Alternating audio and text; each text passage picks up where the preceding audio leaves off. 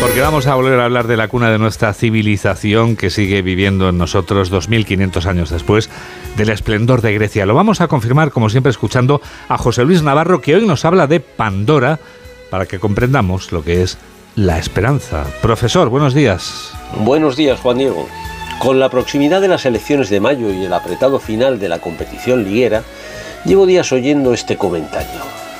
Tranquilidad, la esperanza es lo último que se pierde con dificultad, pero lograremos el objetivo propuesto.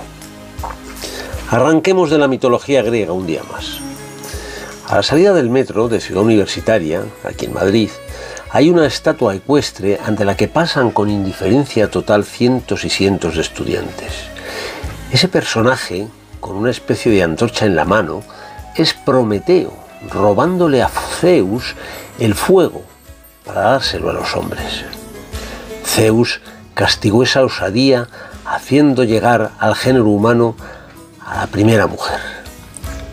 Esa mujer era Pandora, quien fue enviada a la Tierra con el encargo de llevar una especie de cofre o arca o tonel que no debía abrir en ningún momento antes de entregárselo a los hombres.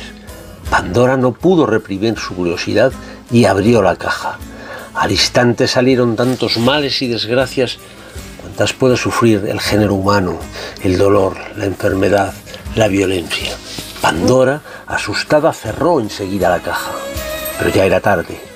Todos los males habían volado, menos el pis, el pidos, en griego la esperanza.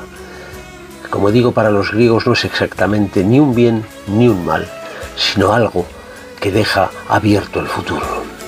Algún político y algún aficionado al fútbol harían bien en no perder la esperanza y en agarrarse con fuerza a la caja de Cabandora por lo que pueda pasar dentro de unos días.